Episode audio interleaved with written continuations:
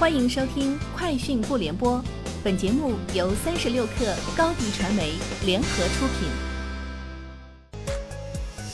网罗新商业领域全天最热消息，欢迎收听《快讯不联播》。今天是二零二零年十月十九号。三十六克获悉，哔哩哔哩与 BBC Studios 联合宣布达成长期战略合作。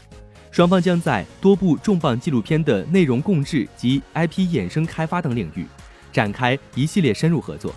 根据协议，B 站将与 BBC Studios 联合出品自然历史类巨制《绿色星球》、《The Mating Game》等头部纪录片作品。与此同时，双方还将在内容承制、IP 联合开发等领域展开更多合作。华为智能手机 Mate 四十国内版定于十月三十号发布。届时，华为还将宣发一款汽车智慧屏单品。这款新品属于汽车后装设备，聚合了华为智能手机的大部分适合汽车移动场景的功能，如听音乐、看视频、打电话、上网和玩游戏等。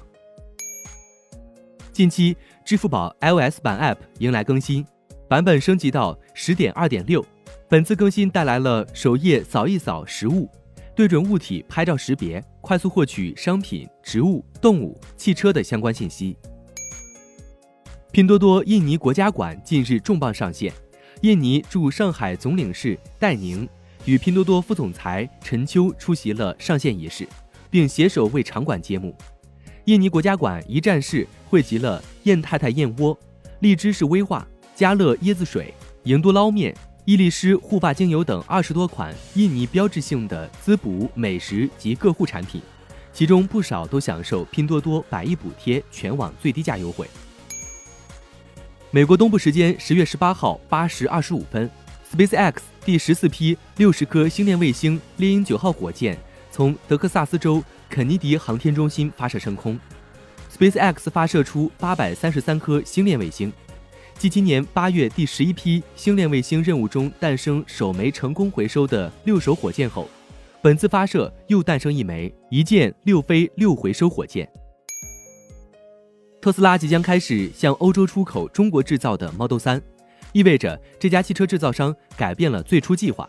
当特斯拉开始在上海建设巨型工厂时，该公司首席执行官埃隆·马斯克坚称，特斯拉建厂是为了满足中国的本地需求。而不是将汽车出口到其他市场。最新报道显示，特斯拉似乎改变了主意，现在正计划开始向其他市场出口国产 Model 3汽车。日本东京奥运会组委会现阶段考虑明年在奥运村为新冠病毒疑似感染者专设保健所。